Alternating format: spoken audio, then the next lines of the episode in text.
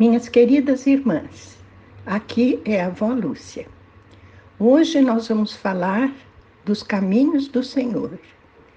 E vamos começar lendo um pequeno texto que está em Isaías 55, de 6 a 8, que diz assim: Busquem o Senhor enquanto se pode achá-lo, clamem por ele enquanto está perto. Que o ímpio abandone seu caminho e o homem mau os seus pensamentos. Volte-se ele para o Senhor, que terá misericórdia dele. Volte-se para o nosso Deus, pois ele perdoará de bom grado. Pois os meus pensamentos não são os pensamentos de vocês, nem os seus caminhos são os meus caminhos, declara o Senhor. Amém. Senhor, esta é a tua palavra. Concede-nos a graça, Senhor, de considerar que o Senhor está falando para cada uma de nós e que é muito importante o que o Senhor tem a nos dizer. Abre então o nosso entendimento e dai-nos o espírito de revelação para entendermos o que o Senhor quer nos ensinar. Te pedimos em nome de Jesus. Amém. Minhas irmãs, esta advertência é muito séria, que nós devemos buscar o Senhor enquanto nós podemos achá-lo, porque vai chegar o um momento e que nós vamos buscá-lo e não vamos encontrá-lo mais. Porque o momento de buscar o Senhor, Ele mesmo suscita em cada uma de nós. E nós não podemos perder essa chance. Nós devemos clamar por Ele enquanto Ele está perto. E nesses momentos, irmãs, de pandemia, Ele está muito perto de nós. Ele está muito perto do seu povo. Ele está esperando que nós o busquemos de todo o coração. E tem essa advertência séria aqui: que o ímpio abandone o seu caminho e o homem mau os seus pensamentos.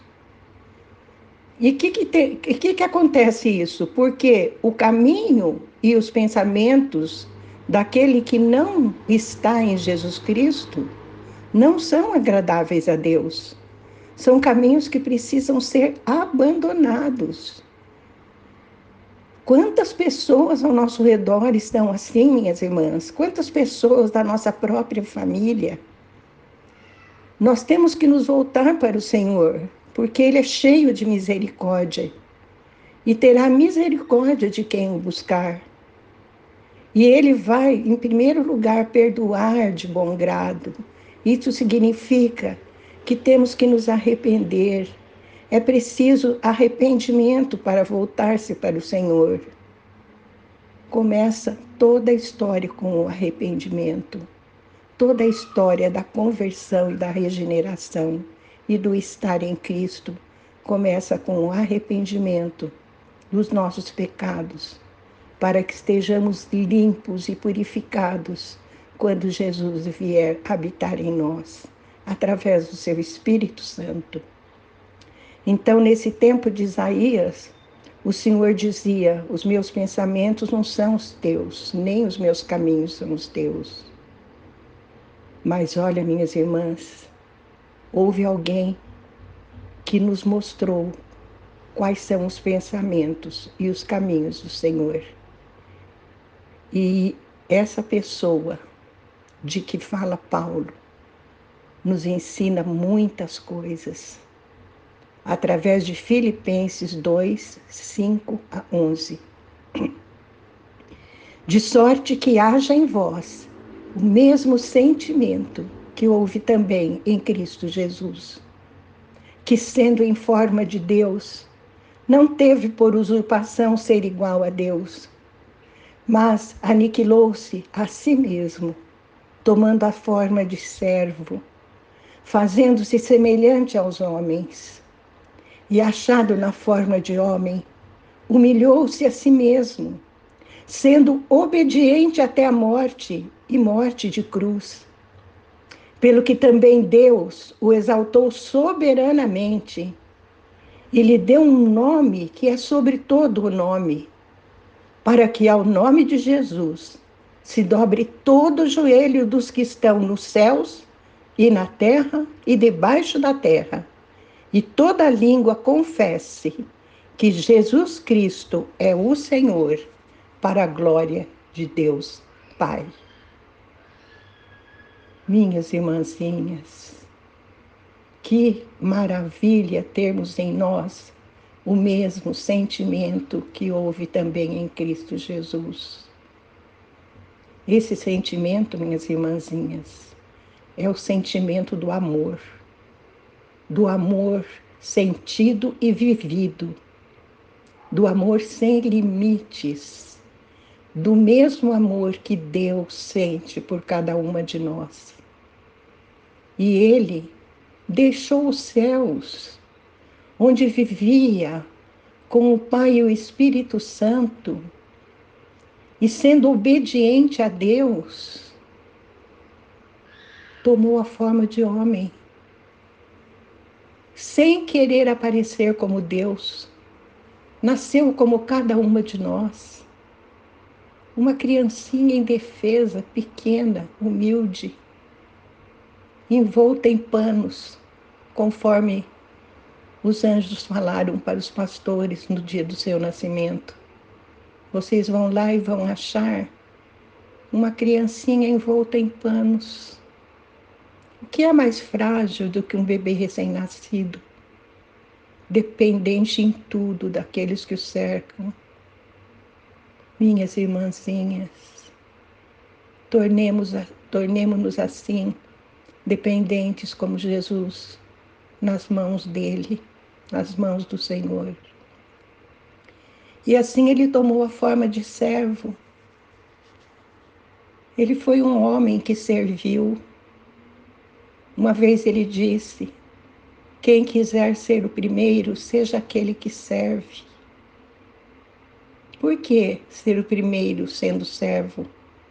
Porque ser servo, minhas irmãzinhas, é a coisa mais importante que existe na nossa vida. Nascemos para servir o Senhor. E Ele está nos dando a chance de servi-lo agora, de modo que sejamos agradáveis a Ele. E Ele se fez semelhante aos homens em tudo, na dor, no sofrimento, naquelas caminhadas áridas pelas estradas com os seus amigos, sofrendo humilhações. E achado na forma de homem, humilhou-se a si mesmo sendo obediente até a morte e morte de cruz. Duas virtudes se destacam na vida de Jesus: a humildade e a obediência. E isso também é requerido de nós, minhas irmãs. Temos que ser humildes, temos que ser obedientes, totalmente humildes e totalmente obedientes. Descobri uma maneira de ser humilde é parar de olhar para si e olhar para os outros. É valorizar os outros. É gostar dos outros. É considerá-los superiores a nós. Ah, Senhor, faça-nos humildes e obedientes.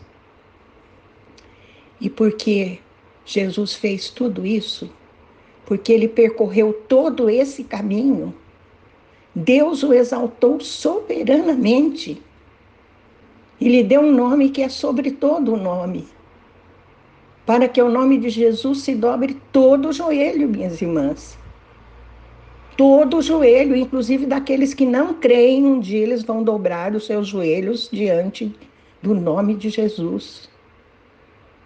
A contragosto, talvez, mas então estarão vendo a Jesus face a face, não terão como fugir. Infelizmente, aqueles que morrerem sem ele não terão mais chances, o verão e serão condenados por toda a eternidade. Esse é o perigo. Por isso, insistimos tanto em que oremos. Quando orarmos, quando intercedermos pelas pessoas, oremos primeiro pedindo por salvação. Depois podemos pedir pela cura, mas primeiro pela salvação porque ela é muito importante, é mais importante do que a própria cura. Felizes aqueles salvos que são chamados a viver com o Senhor.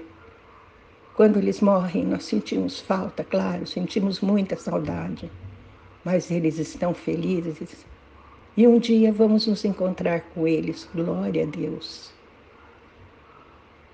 Toda língua confesse que Jesus Cristo é o Senhor, para a glória de Deus Pai. Amém. Vamos orar. Pai querido, agora temos um exemplo do caminho, que é o teu caminho, meu Pai querido. E podemos pensar também os teus pensamentos, porque temos o exemplo de Jesus nas nossas vidas. Te agradecemos, Pai querido, por nos ter enviado Jesus. Porque com Ele enviaste a ti mesmo, meu Pai. Porque ele disse: Eu e o Pai somos um. Eu e o Pai somos um. E queremos que todos sejam um com o Pai, o Filho e o Espírito Santo. Dai-nos essa compreensão, Paizinho querido. Te pedimos em nome de Jesus. Amém.